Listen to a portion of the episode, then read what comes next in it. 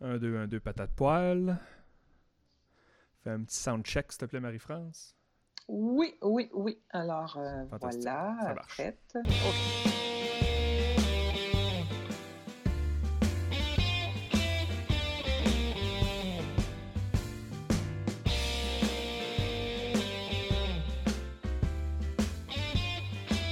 Alors bonsoir tout le monde en ce Cinco de Mayo, le 5 mai 2020.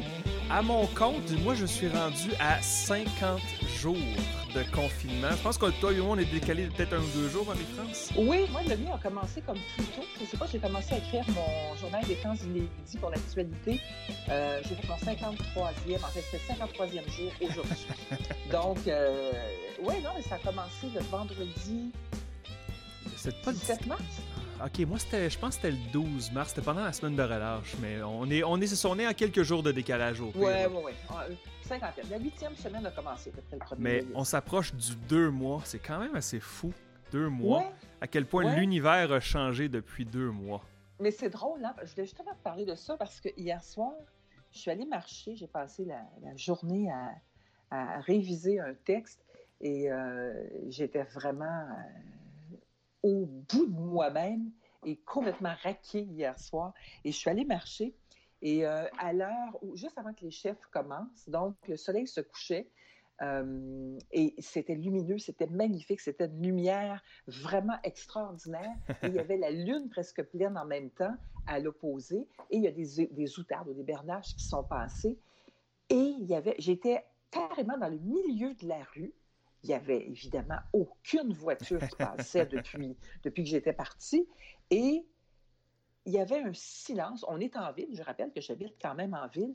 Et il y avait un silence inouï et on entendait distinctement tous les aboiements des bernaches. Et je me suis dit, ça, ça n'arrivera plus.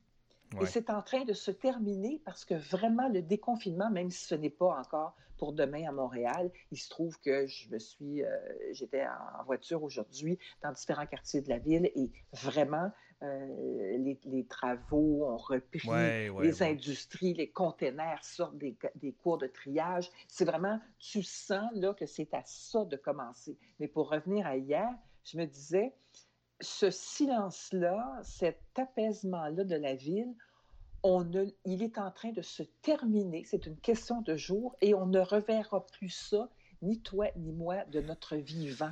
Ben- C'est fini. Et, et probablement que nos parents n'ont même pas connu ça. Non. Puis on- nos enfants ne le connaîtront pas non plus.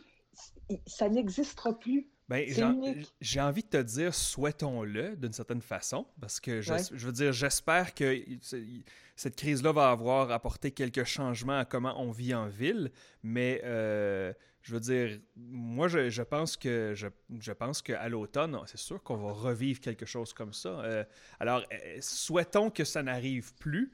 Mais en effet, moi, je, dois dire, moi aussi, j'habite en ville et j'habite sur un boulevard assez achalandé. Bon, ma chambre à coucher n'est pas du bon côté, donc j'ai pas beaucoup de bruit le matin. Mais le silence le matin, euh, je prends mon café à 8 heures le matin et je peux entendre les oiseaux chanter. Mon Dieu, c'est fantastique. C'est vraiment Ah ben, fantastique. t'essaieras, t'essaieras ceux de avant que le soleil se lève. Les oiseaux de 4h, 4h30. ça, c'est vraiment particulier. En plus, c'est la saison, n'est-ce pas? Ils veulent impressionner Ben oui, leurs, ben euh, oui, ben leurs oui. oisillettes. Donc, euh, Exactement. Hmm. C'est- particulièrement plaisant de marcher dans mon quartier et d'avoir beaucoup moins peur de me fra- frapper par un, un- un gros euh, Ford 160. là. Je veux dire, il y a, il y a- je, je sais que... 150. Ouais, ben en tout cas, peu importe, c'est qu'on rend à combien, là. Mais, mais euh, je, puis- et je sais que je comprends les gens qui, qui travaillent dans la construction, qui travaillent. J'ai vu un voisin euh, à quelques coins de rue de chez moi qui refait sa toiture présentement. Je veux dire, ces gens-là doivent avoir- porter leur pick-up puis leur camion, c'est normal. Mais d'avoir moins de trafic en ville, mon Dieu que c'est agréable. Et, et je, je- je comprends que ça ne pourra pas nécessairement arriver comme ça, parce qu'on est en catastrophe. on est Ben en-. Mais il reste que le vivre en ville, encore une fois, j'espère qu'on va apprendre quelques leçons et qu'on va, euh, on va, on va bloquer plus de rues pour les piétons et les, et les vélos et pour, la- et pour les gens qui vivent ici, n'est-ce pas? Je ne sais pas si ça va se passer. Cet été, ça sera une très bonne chose. Mais après, je ne sais pas jusqu'à quel point. On est quand même en ville. Et euh, je lisais dans mon insomnie cette nuit, parce Oui. que, évidemment, Euh, je disais Michel Houellebecq, l'auteur euh, bien connu, très pessimiste en général et très apocalyptique, mais qui, se, qui, est assez visionnaire et qui, se, qui très prophétique et qui se trompe rarement dans ce qu'il avance. Uh-huh. Et il disait euh, tout le monde qui dit que ça va changer pour le mieux, qu'on va tellement changer après. Il dit non, on ne changera pas. D'ailleurs, tout ce qui ne changera pas était déjà en train de se préparer. Il dit ça va être comme avant, en pire. ah. Et on verra. Mais non, non, c'est très, c'est très mais il a, il a du flair. Mettons qu'on regarde, euh, mettons on regarde localement, au Canada, au Québec, les provinces canadiennes. Euh, un parti d'opposition qui présentement va dire ça n'a pas de sens que le salaire minimum soit 12-13 de l'heure et que tous les caissiers, les caissières, tous les gens qu'on a eu besoin pendant. On va monter le, salaire minimum à 15 ou 16 de l'heure. Je suis capable de voir au moins les gens qui ont été forcés de travailler pendant la pandémie vont recevoir, du moins je le souhaite, un, peu de reconnaissance pour, pour leur travail. Euh, Nous souhaitons tous l'économie va être dans un état catastrophique et les finances publiques, ce qui est une autre affaire, vont l'être pour des années. Les programmes sociaux vont en souffrir partout. Partout, partout, partout, partout. Ben, peut-être que ça va leur forcer à aller chercher de l'argent où est-ce qu'il y en a, n'est-ce pas? Je veux dire, euh, tu sais, encore une fois... Ce serait souhaitable. Ce serait souhaitable. ouais, bref. Mais... Oh boy. Enfin. Enfin, parlons, parlons de quelque chose d'un peu plus comique, si tu veux. J'aimerais te parler de Marguerite Blais, qui, euh, qui oui, je, te vois sourire, euh, qui la dernière fois, ben, je trouve ça un peu comique parce que la dernière fois qu'elle était apparue avec, dans, le trio du midi avec, euh, avec le premier ministre, c'était pas vraiment une très bonne apparition pour elle. Elle avait l'air un peu perdue, elle ne répondait pas aux questions. Euh, mais jusqu'à maintenant, on, doit le dire, même si, je veux dire, M. Legault, c'est un vrai politicien et il, gère la crise euh, très, très bien, euh, il avait évité les attaques partisanes depuis le début. Et même si toujours, la politique ne cesse jamais, mais on n'avait pas vraiment entendu de M. Legault ou d'un autre de, de, ses collègues à la table des attaques envers, oui, mais ça marche pas à cause de nos prédécesseurs. Même si, quand on dit, ah, ça fait 20, 25 ans que les CHSLD, c'est un problème. Euh, aujourd'hui, Mme Blais, lorsque coincée par des questions des journalistes, euh, a carrément lancé la pierre à son prédécesseur, ou du moins le, le, M. Barrette, le docteur Barrette, qui était mhm. responsable euh, des maisons des prochains aidants et des aînés comme ça. Et, j'ai de la misère en, écoutant ce qu'elle avait à dire, j'ai de la misère à voir comment elle, elle va garder son poste après cette crise-là parce que ça semble vraiment être le maillon faible du gouvernement Legault, même si le gouvernement Legault, jusqu'à maintenant, oh, a bien géré raison. Ben, euh, aussi, évident, aussi évident que ça présentement dans la crise, j'ai de la misère. Non, dans cette crise-là, non, mais il y en a d'autres. Euh, mais euh, il fallait voir Dr Barrett l'attaquer sur les réseaux sociaux tout de suite après. C'était quelque chose. Oui, la réplique, se défendant, se défendant en, entrevue dans, dans, les médias, entre autres à RDI. je ne sais pas s'il va la lâcher ou pas, parce que c'est vrai, effectivement, que les gouvernements précédents, et Pauline Marois l'a même admis qu'effectivement, ça date de, il y a longtemps. Euh, on peut imaginer que son rôle, euh, quand elle dit que son rôle était, elle, était obligée de marcher au pas dans le gouvernement euh, libéral précédent, c'est vraiment sa parole contre celle de Barrett. On peut imaginer qu'elle a raison, qu'il n'a pas tort. Euh, ben en fait, la face, c'est que moi, c'est même pas ça. Je veux dire, j'ai absolument aucun doute que les gouvernements libéraux et péquistes, mais surtout libéraux euh, des dernières années, ont négligé ça. J'ai aucun doute de ça. moi, je, je vois le, le, PR ici, je vois les relations publiques ici. Je veux dire, on avait évité de... de, de, de en fait, en fait c'est aussi bizarre pour quelqu'un qui était dans ces gouvernements-là. Elle était avec Jean Charest à l'époque, elle était avec Philippe Couillard. Et, et donc... Euh, je sais pas, j'ai comme l'impression que peut-être qu'il va avoir du sang neuf euh, pour, euh, pour son, son, ministère après cette crise-là, parce que clairement, il y a quelque chose qui marche pas. on est numéro un au Canada en termes de décès dans les, dans les, euh, dans les maisons pour aînés. et ça n'a pas l'air de ralentir pour l'instant. C'est vraiment très inquiétant. honnêtement, et je pense qu'on s'en était parlé, toi et moi, plus tôt, mais j'ai des grands-parents qui sont morts récemment. Euh, du côté maternel. Et je suis quasiment soulagé qu'il n'ait pas à vivre ça. Je suis quasiment soulagé. J'ai pas envie de dire que je suis content qu'il soit mort, bien sûr, on se comprend, là, mais, mais de, de, de, voir comment ça se passe et de voir à quel point il y a, on peut pas aller les voir, on peut on a de la misère à communiquer avec nos aînés, et cette crise-là qui ne semble pas s'apaiser dans, dans ces maisons pour aînés-là, je suis quasiment soulagé de ne pas avoir vécu ça avec mes grands-parents. Euh, effectivement, euh, mais je ne serais pas prête à mettre tout le blâme du côté de Marguerite Blais. Ah, bien sûr que euh, non. ça fait 20 ans que ça dure. je te ramènerai la petite minute qu'a faite Infoman. Ah, c'était excellent. Dernier, ah, qui résumait tout ce qui se passait, comment, comment ça s'est c'était épouvantable dans les CHSLD et dans tout le système de santé concernant les aînés depuis plus de 20 ans. Euh, c'est extraordinaire à voir. Donc, et, Marguerite Blais en est partie, mais elle n'en est pas euh, la responsable totale. Et elle a quand même euh, un taux d'assentiment de la part des, des personnes âgées qui l'aiment vraiment beaucoup. Est-ce qu'elle serait la bouc émissaire du gouvernement Legault? Est-ce qu'il la sacrifierait? Je ne le sais pas. Je ne le sais vraiment pas. Ce serait, ce serait vraiment faire un, aveu de... Alors que c'est avant lui que ça s'est passé. Mais face en grande partie, ce serait vraiment faire un, ce serait vraiment un aveu d'échec euh, effrayant. Je, ne sais pas. Honnêtement, je ne sais pas s'il va la sacrifier. Je, écoute, je, je pourquoi ils sont allés la chercher euh, en premier? C'était pour essayer de gagner les Laurentides. C'était, c'était comme une façon d'attaquer. De, de, Mais parce qu'elle était très, très, très, très, très aimée des, des aussi, qui sont quand même des gens qui votent, c'est très bien placé pour le savoir, qui votent euh, plus que d'autres catégories d'âge. Oh oui. Oh euh, et qui votent partout à travers le Québec et qui ont certainement dû voter abondamment pour la CAQ. Mais en même temps, ce que tu dis, c'est un point sur lequel je voulais t'amener aussi. La game est devenue extrêmement politique. On a ah commencé, les deux premières semaines, on était dans la solidarité. Et à un moment donné, j'ai vu le tournant quand M. Legault a dit qu'éventuellement, on ouvrirait les écoles le 4 mai et que là, il y a eu une réaction épidermique dans la population, un tollé, et qu'il a baqué. Et à partir de ce moment-là, les communications, la stratégie et la politique ont pris le, le, le dessus sur la solidarité et le discours apaisant du premier ministre. On a vu dans les premiers temps, et on le voit encore très bien, on a vu la communication. On a vu les hmm. gobeilles Kotskinen derrière, très fort. On les sentait. Et là, la game politique qui était, qui a commencé à arriver, là, la game politique est là très forte. On le sent on est vraiment loin de la solidarité et du discours euh, rassembleur de Papa Legault du début. Euh, tonton Arruda est remis en question régulièrement aussi.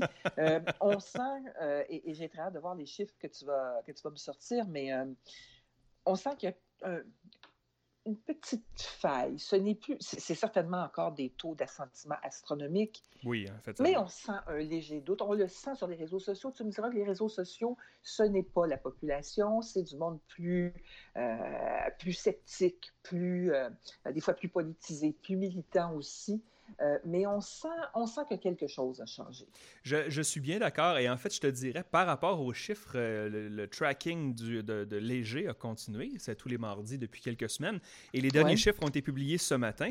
Et, à la fois, on peut dire, écoute, le, taux d'approbation du gouvernement provincial au Québec par les Québécois, et un bon échantillon, je vois euh, au-dessus de 400 personnes au Québec, a perdu 7 points en deux semaines. C'est gros, n'est-ce pas? Mais on est passé de 95 à 88 Donc, je veux dire, il y a encore 9 Québécois sur 10 qui appuient ah le gouvernement Legault. mais, mais il reste que, je veux dire, de 95 à 88, c'est quand même 7 points en deux semaines. Et donc, il commence à avoir les premières craques. Euh, je pense que, encore une fois, le, le gouvernement Legault, côté communication, ça allait très, très bien. Et là, récemment, il y a un peu d'incertitude parce qu'on est en train de dire aux gens, vous pouvez retourner à l'école bientôt, vous pouvez retourner au commerce. Il y a des gens qui, qui, ont peur. Et donc, en fait, M. Legault est quand même assez chanceux de ne pas avoir d'opposition devant lui. Parce que ce serait il est beaucoup très plus chanceux. difficile. Il est très chanceux. Parce que là, il y a une chose qu'on commence à voir qui est fascinante. Euh, il y a le discours du trio euh, médical. Oui.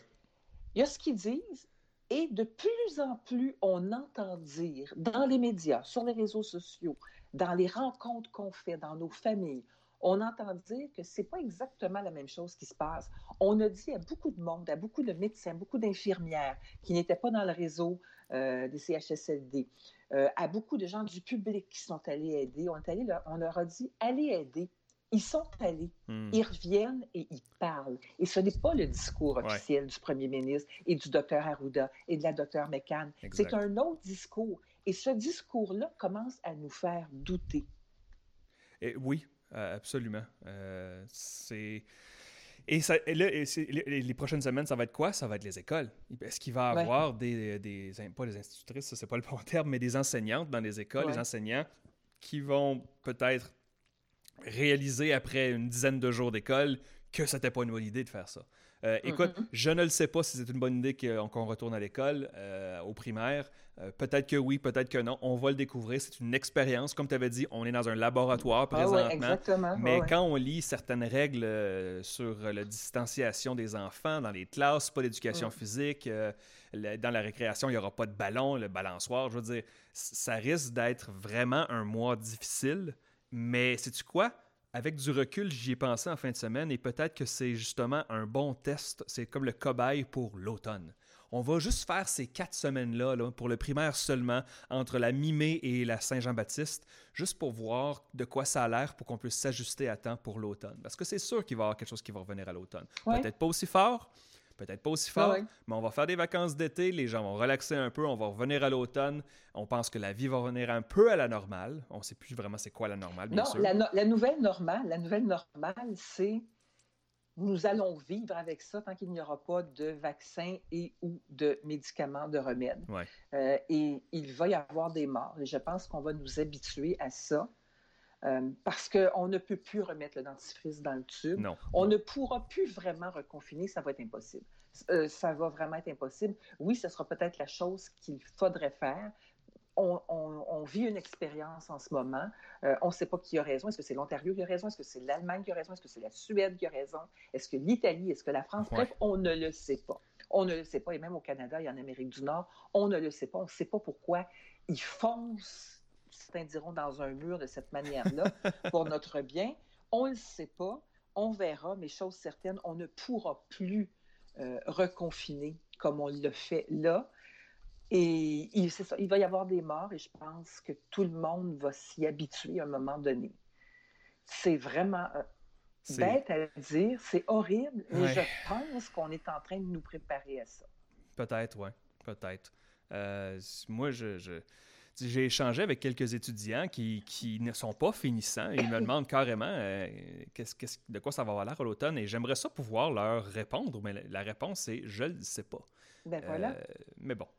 Écoute, je voulais te parler de quelques chiffres, si tu permets. Euh, Ben, justement, ça, ça vient de, de- de- du, du tracking léger dont je t'ai mentionné, parce qu'il n'y a pas juste intention de vote et satisfaction là-dedans, mais poser des questions comme avez-vous confiance envers certaines fractions de notre société, certaines institutions? Et euh, au Canada et aux États-Unis, parce que Léger a un bureau aux États-Unis, et on voit quand même des grandes différences. La confiance entre les, euh, les professionnels de la santé, donc les docteurs, les infirmières, au Canada, est-ce que tu aurais une, une idée, ce serait environ à combien? Com- quelle fraction de Canadiens ont confiance en- aux professionnels de la santé? Actuel- actuellement. Présentement. Le sondage a eu Ah, lieu en fin de semaine. Ça doit être, euh, le taux de, satisfa- de satisfaction et d'approbation doit être très élevé. 94% de la population disent qu'ils ont confiance aux professionnels de la santé. Et ça, intéressant, c'est 13 points de plus haut qu'aux États-Unis. Ça veut dire que c'est- c'est 81% aux États-Unis. Donc, il y a un Américain sur cinq qui ne fait pas confiance aux, euh, aux professionnels de la santé. Et là, on regarde la liste de... Probablement qu'ils étaient armés et dans la salle du Parlement du Michigan. Oh, tu as, ouais, tu, tu as vu ça toi aussi, oui. Mais, mais Ouais. pas juste armés, avec des mitraillettes de guerre. Ah, Oui, oui, des armes d'assaut. Et, et, ça, je voulais t'en parler la semaine passée des armes de saut. On va revenir à ça, évidemment, mais, euh, mais tellement, euh, je veux dire, il y a un discours de sourd chez les conservateurs présentement quand on regarde les chiffres, ce que les Canadiens québécois pensent euh, du projet de loi sur les armes d'assaut. Euh, et, et une forte, forte majorité des Canadiens et des Québécois sont pour, même s'il y a des failles dans le système. Et on voit des, des, des Aaron O'Toole, les candidats à la chefferie conservatrice, qui continuent de dire le Trudeau s'attaque aux Canadiens ordinaires et non pas aux criminels. Puis c'est comme. Anyway. Euh, les services de police, euh, confiance envers les services de police, 81% au Canada, 63% aux États-Unis. Et là, on Hmm. descend la liste, on s'en va jusqu'au système de justice, 56% au Canada. Donc, bon, OK, c'est peut-être pas très élevé, mais Ouais. euh, OK quand même. Et quand on arrive à 33 c'est la confiance envers les Américains. Il va y avoir une fracture en Amérique du Nord pour un petit bout. Je veux dire, Oui, hein. on est deux pays amis, on fait beaucoup d'échanges commerciaux ensemble. Beaucoup de Canadiens vont en vacances au Canada. Et oui, beaucoup d'Américains viennent nous voir et ça nous aide dans notre économie et dans le tourisme. Mhm. Mais euh, il va y avoir une certaine euh, méfiance maintenant envers le système américain parce que ce que Donald Trump a fait, lui et ses disciples depuis des mois et des mois, va Ouais. vraiment tarnir la Hmm. réputation des États-Unis. 12% des Canadiens font confiance à Donald Trump. 12% Hmm. des Canadiens. Et 38% chez les Américains. Écoute, Donc, euh, Ouais. ces, ces- ces chiffres-là eh, me- me- me- étaient, euh, je veux dire, c'est frappant en regardant ça. Ouais. Ah oui, les médias, c'est 51 Je veux dire, c'est pas aussi élevé que j'aimerais voir ça, mais euh, un Canadien sur deux a confiance envers les, les journalistes et les médias en général. ça a déjà été pire. Ça a déjà été pire. Ça a déjà été pire, oui. Ouais. Évidemment, ça dépend de la définition de certains. C'est quoi un vrai journaliste? Je veux Oui, dire, on s'entend. Ouais, Euh, il y a- a a- ouais, les- les- la, différence entre un journal et un tabloïd, on vise Ouais, personne ici, mais bon. Donc voilà. Eh bien, intéressant, vraiment intéressant. Euh, mais effectivement, la place des États-Unis et la perception des États-Unis dans le monde, qui était déjà, tu sais, je te parlais de, de, de Welbeck, Ouais. et ce qui était avant et ce qui a commencé à se creuser avant quand on regarde les États-Unis, c'est leur place dans le monde qui était déjà modifiée grandement, qui avait changé et qui, avec l'arrivée de Trump, était en train de, de, de, de vraiment euh, vaciller. De, euh, il se retirait de toutes les institutions Ouais. mondiales, il les Ouais. désavouait. Euh, ce n'était plus le gendarme bienveillant du monde que ça a déjà été. La perception des États-Unis était vraiment en train de, changer et de se fragiliser à l'intérieur Ah oui, ah oui. et avec la manière absolument calamiteuse dont il aura mené cette crise-là, euh, j'ai l'impression que les États-Unis vont ressortir de là euh, polarisés à l'interne, euh, comme jamais. Les milices armées qu'on a vues, c'est quelque chose d'assez effarant et c'est une image qui circule dans le monde entier. Absolument. Et je pense que le monde de fera de moins en moins confiance aux États-Unis. Et, et- et donc, ça, ça vient confirmer ce que Welbeck disait. Ce qui va arriver en pire, se préparer. ce, ce n'est- ce ne sont pas des choses qui vont surgir. C'était là. Quand tu lis comme il faut, tu vas te rendre compte que quand tu lis les, les- les événements comme il faut, tu te rends compte qu'ils ne font, ils n'étaient que mis en veilleuse où ils se, se jouaient pendant qu'on ne regardait pas là. euh, et ce qui va arriver. Tu sais, Daesh, quand on, on lit très Ouais. peu sur l'information internationale actuellement, Ouais. Daesh est en train de renaître de ses cendres en Syrie. Ça se réorganise. On ne regarde plus ce qui se passe là. Évidemment, tout notre intérêt est mis dans cette histoire de pandémie, puis comment va-t-on s'en sortir, puis comment ça affecte nos sociétés. Mais pendant ce temps-là, le monde continue de tourner. Et on va se réveiller avec de méchants problèmes, mais ils ne seront pas nouveaux. Mais je suis pas capable d'être un, un- un pessimiste, même si on a l'air, toi et moi, un peu pessimiste euh, à court terme du moins. Mais tu sais, je veux dire, je pense à un jeune adulte euh, en, euh, en Europe en 1934. Ouais, les prochaines années ont été vraiment dures, mais sais-tu quoi? Après ça, ça a été mieux. Tu sais, c'est comme, j'ai, comme l'impression que on va vivre au travers de quelque chose qui va être difficile. Il va y avoir des, des- des- des victimes, peut-être même des gens qu'on aime, peut-être même toi et moi. Je veux dire, on touchons du bois, on souhaite que, on, on Mhm. souhaite pas de malheur, mais ça pourrait arriver. Mais, mais, mais j'ai comme l'impression que l'humain est bon pour s'adapter. C'est juste des fois, ça prend un méchant coup avant que ça arrive. Et peut-être que ça, c'est le méchant coup. Je veux dire, quand, quand à la fin de l'année de- 2020, quand il va avoir eu un million de morts, on est rendu à un demi-million présentement, et, il va y avoir peut-être des- des vaccins qui se préparent, peut-être qu'on va réaliser que peut-être qu'on n'a pas besoin d'avoir des, autant de, vols inter, euh, tra- transatlantiques. Peut-être qu'on ne peut pas aller s'enfermer dans des avions, dans des trains, dans des petites bulles. Peut-être que les gens vont devenir un peu plus... euh, peut-être que la société va devenir un peu plus hygiénique. Peut-être que... Je sais pas, j'ai espoir. Je suis pas capable d'être un, pessimiste absolu parce que être pessimiste, ça sert à rien. Ça, ça n'aide pas la situation. Donc, euh, Non, mais ça fait réfléchir, Enfin. mais oui, et voilà, espérons que tu as raison. Espérons. je ne sais pas. Je ne suis pas convaincue. Je ne suis pas vraiment convaincue. Hey, je vais te laisser avec euh, une note de beauté. Oui. ah, s'il vous plaît, s'il vous plaît, je oui. Parle, je parle beaucoup de, de, culture québécoise, puis c'est vraiment une culture qui m'est euh, très chère et que je, je, consommais et que je consomme encore beaucoup. Je le mets au passé parce qu'il y a toute, toute, toute une branche de la culture qu'on ne pourra plus consommer pendant certainement une bonne grosse année. Hmm. Certains parlent même jusqu'à 2023. Euh, mais la culture euh, immatérielle existe. Et euh, deux choses du côté des Français. Renaud Capuçon, tu connais ce hmm. violoniste? C'est vraiment un musicien classique extraordinaire, un, violoniste qu'on voit dans des grandes occasions. Il est relativement jeune, il est dans la quarantaine. il est vraiment brillant. il a joué avec Yo-Yo Ma, le violoncelliste célèbre. Il, il, est vraiment formidable. Et il, sur les réseaux sociaux, euh, sur Instagram, tu le vois, ou sur Twitter, tu le vois également, c'est relayé. Tu tapes euh, Renaud Capuçon et tu vas tomber sur ses réseaux sociaux. Et euh, il joue en confinement, il joue une pièce, mais là, on s'entend, c'est juste merveilleux. C'est un, un, artiste extraordinaire. Et il joue une pièce de musique classique au violon tous les jours du confinement. Oh, wow. Alors, c'est vraiment de la beauté. Mettons, tu dors pas la nuit, tu écoutes ça tu retournes te, coucher un peu plus apaisé.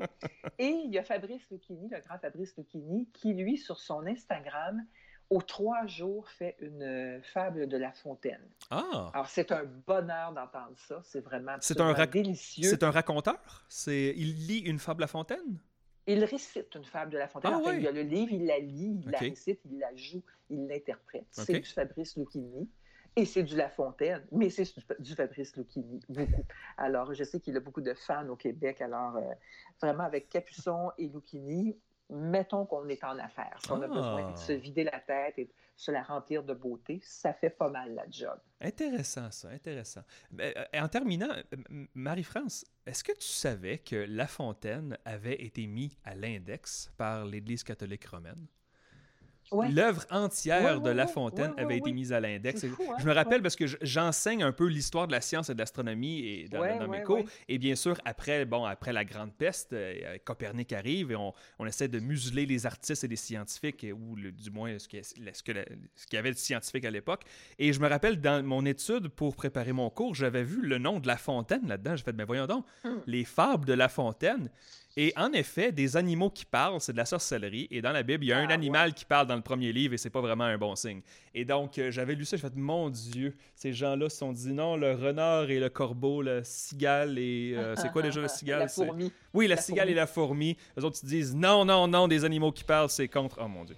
Anyway, très intéressant, Marie-France. Euh, tu retournes revoir, euh, tu retournes revoir euh, le diabolique Lucchini. Euh, tu as dit Renaud Capuçon et Fabrice... Renaud Capuçon, Fabrice Lucchini. Parfait, je vais aller voir ça sans faute.